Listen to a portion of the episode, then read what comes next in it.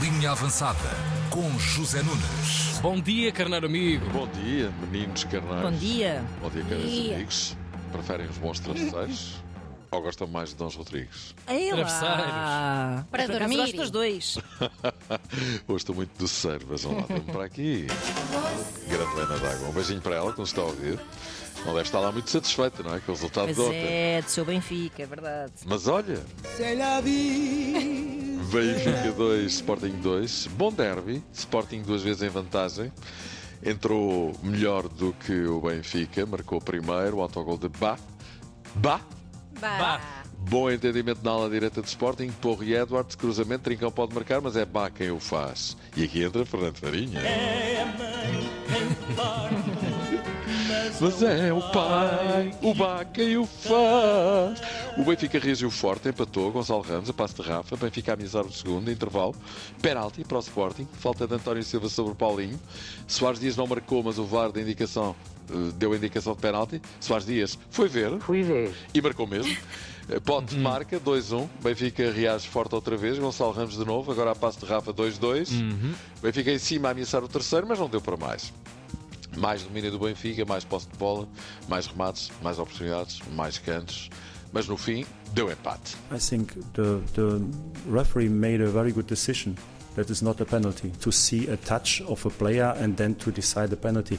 If he needs five minutes, then it cannot be a clear wrong decision. Pronto, Schmidt, eh, olha, pela primeira vez, não sei se é a primeira vez, mas não é muito habitual vê-lo assim zangado. Discorda do penalti, mas está marcado, está marcado. Eu acho que é mesmo penalti. E Roberto Amorim, o que é que ele achou da partida? a frustração pelo resultado, mas confiante porque um treinador tem que olhar para o presente e tem que olhar para o futuro. E quando, se- quando há qualquer coisa onde eu me possa agarrar para fazê-los crescer, e portanto, nesse aspecto estou satisfeito, agora devíamos ter ganho porque nós precisamos mais dos pontos que o Benfica. Bom, mas há que aceitar o, o- o empate e eu acho que o empate acaba por estar justo. O Benfica não fez um grande jogo, mas teve de facto mais oportunidades para marcar, mas o Sporting esteve duas vezes em vantagem. Eh, Por outro lado, ah, enfim, o, o Benfica teve, em termos de estatísticas, já o disse, sempre clara superioridade sobre o Sporting, foi melhor do que o Benfica na primeira meia hora. O Benfica foi mais forte no restante jogo, mas o que é facto é que cada uma das equipas só marcou dois golos e temos que respeitar o resultado. O que é facto é que este empate é mais penalizador para o Sporting do que para o Benfica.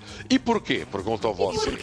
Zé Nunes. Ora, porque com este empate fica a mesma a 12 pontos do Benfica e como o Braga e o Porto ganharam, o Sporting está agora a 8 pontos do Braga e a 7 do Porto, o que quer dizer que a Liga dos Campeões começa a ficar distante como ao caraças.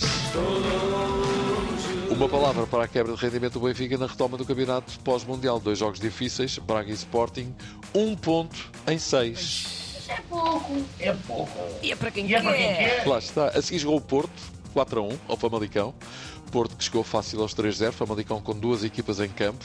Uma de boa qualidade do meio campo para a frente, outra muito fraquinha do meio campo para trás. E para trás já burra. Intervalo Porto 3 a 0. Segunda parte, Taremi marca logo 4 a 0 e depois o Famalicão abriu o livro. Começou a jogar e a trocar a bola no meio campo do Porto. O Famalicão joga bem, mas lá está só do meio campo para a frente, chegando mesmo a marcar o seu golinho por Rui Fonte. Até podia ter feito mais, mas o Porto em contra-ataque também podia ter feito mais golos, por isso, mais gol, menos gol, o resultado está certo. muitas coisas positivas. Agora, eh, eu acho que num ou noutro momento permitimos eh, ao Famalicão de jogar mais aquilo que, que normalmente nós permitimos ao adversário. É como ao outro, jogas mais que aquilo que eu te assinei.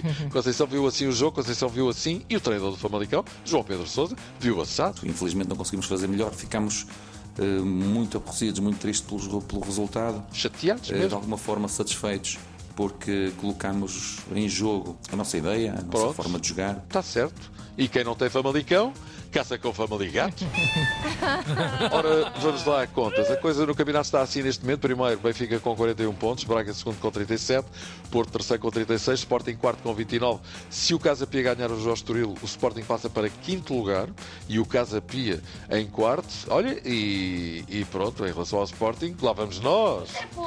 É pouco. Pois é, de facto. E é para quem quer. 29 pontos em 16 jogos é, é pouco, não? É, é muito pouco. O Manchester United ganhou ao City 2-1. Um dos gols foi de Bruno Fernandes. O gol que deu polémica por haver um jogo, um fora de jogo posicional do outro jogador do United. Estão a ver a cena, não é? Sim. Que acabou, acabou por abdicar do lance para Bruno Fernandes, esse sim, em jogo, vir de trás e marcar. Guardiola diz que a desmarcação de Rashford em fora de jogo arrastou e distraiu os jogadores do City e Bruno aproveitou para marcar. É uma opinião respeitável. Eu acho que o gol é bem validado. E o que é facto é que o United já vai em terceiro lugar e Bruno Fernandes, era aqui que eu queria chegar, disse no final da partida: somos finalmente uma equipa.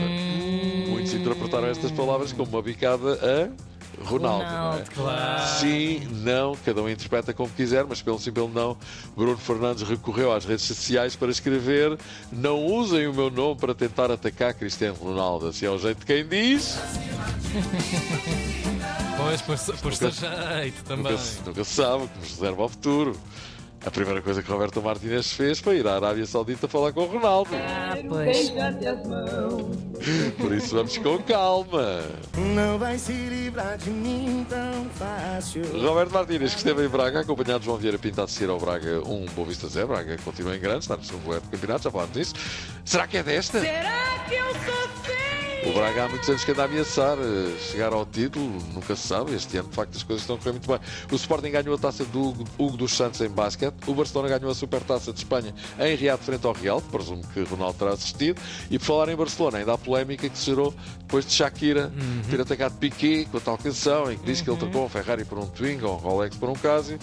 Tanto a Renault como a Casio aproveitaram, aproveitaram a oportunidade não só para promover os respectivos produtos, Olha, como também para devolver a gentileza à Shakira com publicações irónicas sobre a sua pessoa.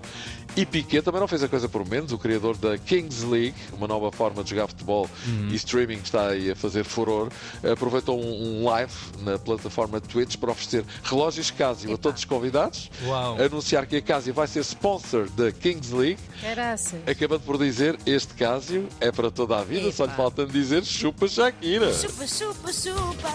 chupa Imagino é que muitos gostassem é? por Mas esse mais de dizer. levarem roupa suja em casa. É. Será que o. Piquet teve um Casio com alguém? o Imagino. tweet da Casio foi incrível. Disse: Ok, podemos não ser um Rolex, mas somos um relógio para toda a vida. Exatamente. Lá está. Imagino que muitos gostassem por esse mundo fora de dizer isto à Shakira, não é? Olha, vamos embora. Vamos embora, Zezinho. Boa semana. Boa semana. Um beijinho. Linha avançada. Na Tina 3.